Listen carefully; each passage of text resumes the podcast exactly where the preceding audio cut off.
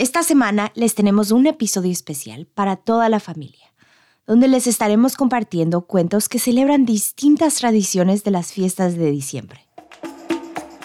Bienvenidos a ¿Qué onda Michigan? Un podcast de WKAR.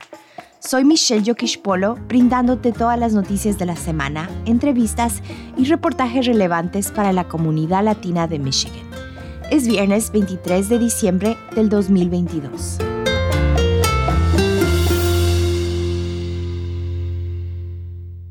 WKAR quiere agradecer a nuestros amigos de Capital Area District Libraries por patrocinar este episodio de ¿Qué onda Michigan?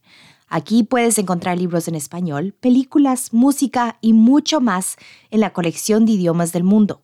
Para saber más, visita cadl.org. Hoy vamos a empezar con un cuento de Marisela Garza.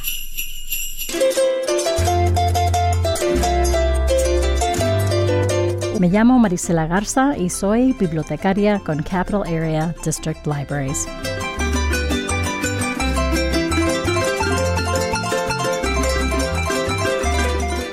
Era la víspera de Navidad, by Clement Clark Moore.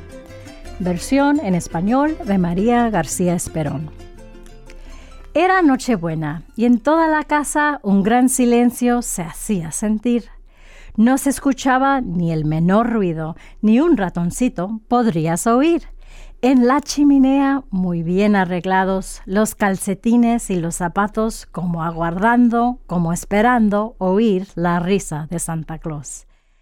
En nuestras camitas dormíamos los niños, como las aves duermen en nidos. Mamá dormía envuelta en sueños, mientras que un gorro yo me había puesto. Y de repente un gran estruendo. Ya sin pensarlo salté del lecho. Miré con asombro y tras la ventana, más blanca que nieve, la luna encantada. Como miniaturas a esa luz tan tenue. Un trino, ocho renos pequeños y leves, y un punto muy rojo como conductor yo supe al momento que era Santa Claus. Veloces cual águilas, los ruenos volaban, y Santa muy fuerte así les gritaba. Oh Dasher y Dancer, oh Prancer y Vixen, Cometa y Cupido, y Donner y Blitzen, encima del techo, sobre la pared, a la chimenea, desliéncense bien, como secas hojas con el vendaval, vuelan hasta el cielo y no vuelven más. Los alegres renos de San Nicolás hasta el mismo techo lo hicieron llegar. Iba su trineo lleno de juguetes, pasteles y dulces, helados y nieves, y en ese momento sobre el techo oí cómo aterrizaba el trineo feliz. Casi al mismo tiempo volví la cabeza, Santa Claus entraba por la chimenea de pies a cabeza vestido de pieles, su traje manchado de ceniza y nieve, resoplando y riendo, abrió su costal, sus ojos brillaban de felicidad, sus mejillas rosas, su nariz cereza, su barba de espuma, su boca una fresa, su panza temblaba bajo el cinturón como gelatina que sabe limón. Era muy gracioso, redondo y travieso, como un viejo duende o anciano elfo. Al verlo no pude contener la risa, y San Nicolás me tuvo a la vista, me guiñó los ojos y me hizo saber que de Santa Claus no había que temer.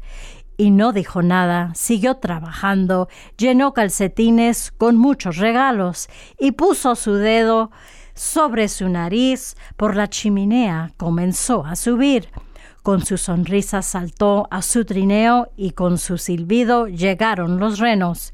Como un arco iris se fueron volando, pero aún de lejos yo pude escucharlo. Feliz Nochebuena, feliz Navidad y paz en el cielo y en la tierra paz. Happy Holidays from Capital Area District Libraries.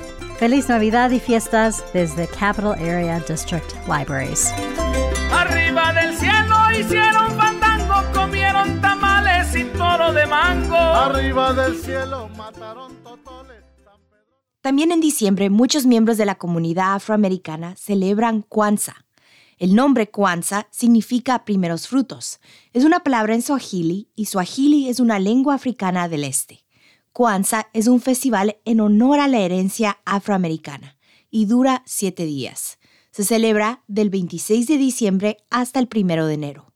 Durante este tiempo, la gente enciende velas, come alimentos especiales y dan regalos. Además, cada día se dedica a una de las siete creencias principales de Kwanzaa.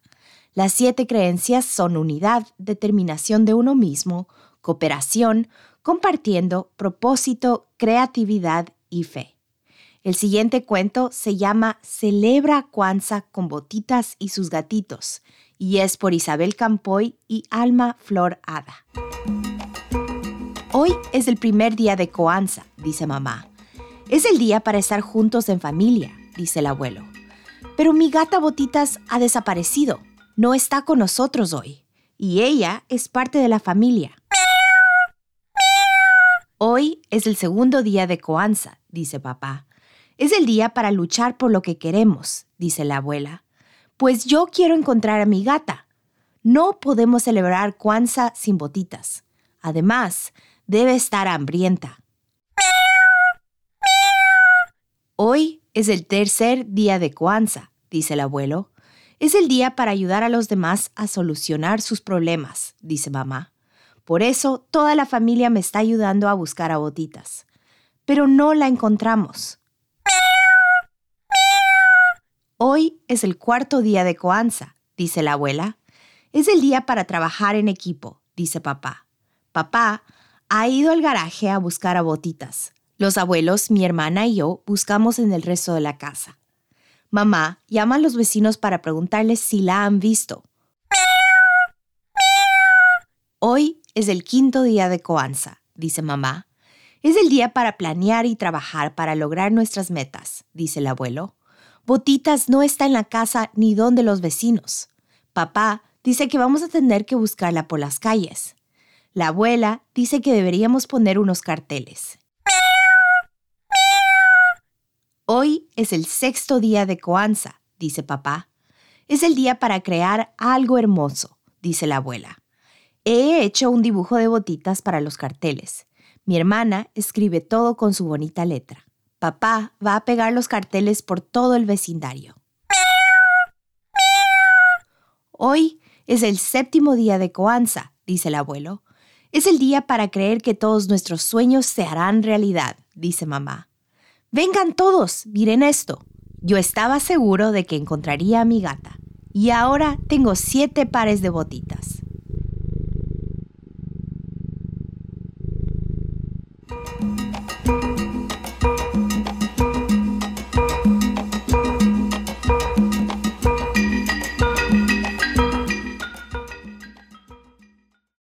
Hanukkah es una fiesta que celebran las personas judías para recordar algo increíble que sucedió hace mucho tiempo.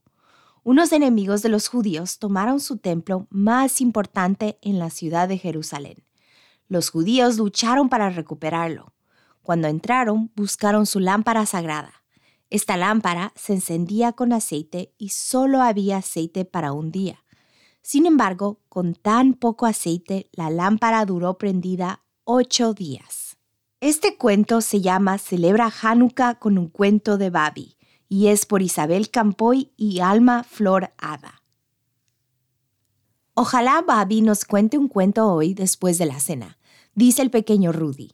Me encantan sus cuentos. A mí también. Mi favorito es el de los dos hermanos, añade su hermana Renata. No lo recuerdo. ¿Cómo es? pregunta Sonia, la hermana mayor.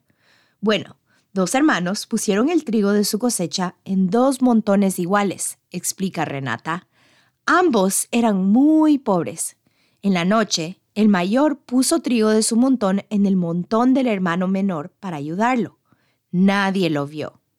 El hermano mayor decidió también ayudar a su hermano, continúa Renata, y al amanecer puso trigo de su montón en el montón del hermano mayor.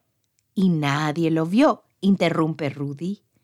Ambos repitieron lo mismo varias noches, dice Renata. ¿Y qué pasó? pregunta Sonia. Que los dos montones seguían iguales, responde Renata. Y ninguno de los dos sabía por qué, interrumpe Rudy de nuevo. ¡Qué gracioso! exclama Sonia.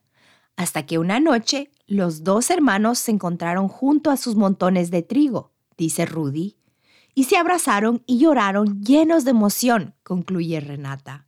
Ambos se sintieron muy felices de saber que tenían un hermano tan generoso. ¿Cómo me gustaría tener un hermano así? exclama Sonia mirando de reojo al pequeño Rudy. A mí me gustan los cuentos de Babi, pero lo que más me gusta son sus laques, dice Rudy. La cena está lista, anuncia Babi. Niños, ayuden a poner la mesa. Sonia busca las servilletas, Renata saca los cubiertos y tú, Rudy, pon un laque en cada puesto. Latkes son tortillas fritas hechas con papas, huevos, cebolla y harina. No hay suficientes laques para todos, piensa Rudy. Bueno, no pondré ninguno en mi puesto, pero me gustaría probarlos, sigue pensando. Ya sé, probaré un pedacito pequeñito de cada uno y nadie lo notará. ¿Por qué no hay un laque en tu puesto? ¿Ya te lo comiste? pregunta Sonia. No, es que no alcanzaban para todos, contesta Rudy. Ah, ya veo, dice Sonia. Bueno, le daré a Rudy el mío. Le gustan tanto los laques, piensa Sonia, y pone su laque en el plato de Rudy. Pero me gustaría probarlos, sigue pensando. Ya sé, probaré un pedacito pequeñito de cada uno y nadie lo notará. ¿Por qué no hay un laque en tu puesto? ¿Te lo comiste? pregunta Renata. No, es que no alcanzaban para todos, contesta Sonia. Ah, comprendo, dice Renata. Le voy a poner el mío a Sonia. No puede quedarse sin laque, piensa Renata, y pone su laque en el plato de Sonia. Pero me gustaría probarlos, sigue pensando. Ya sé, probaré un pedacito pequeñito de cada uno y nadie lo notará. ¿Qué les ha pasado a mis laques? pregunta Babi. Están todos pellizcados. ¿Cómo vamos a celebrar Hanukkah con estos laques? Los niños se miran unos a otros, pero nadie dice nada. Babi regresa a la cocina y luego vuelve con más laques. Menos mal que estoy preparada. Nunca se sabe cuándo pueden llegar los duendes a pellizcar mis laques, dice Babi con voz burlona. Ahora sí, vamos a cenar. Con Babi todos los cuentos terminan bien. Este episodio fue producido por mí, Michelle Polo. Sofía Mireles nos ayuda en asistencia de producción. Lo editaron Pablo Castro y Karel Vega. Escucha ¿Qué onda Michigan? en todas tus plataformas favoritas de podcasts. ¿Qué onda Michigan? es una producción de WKAR. Asegúrate de seguirnos en Facebook buscando ¿Qué onda Michigan? También puedes escucharnos en la radio todos los sábados a las 9.45 am y los domingos a las 8 am sintonizando la estación 102.3 FM o la 870 AM. Soy Michelle Polo, hasta la próxima y felices fiestas.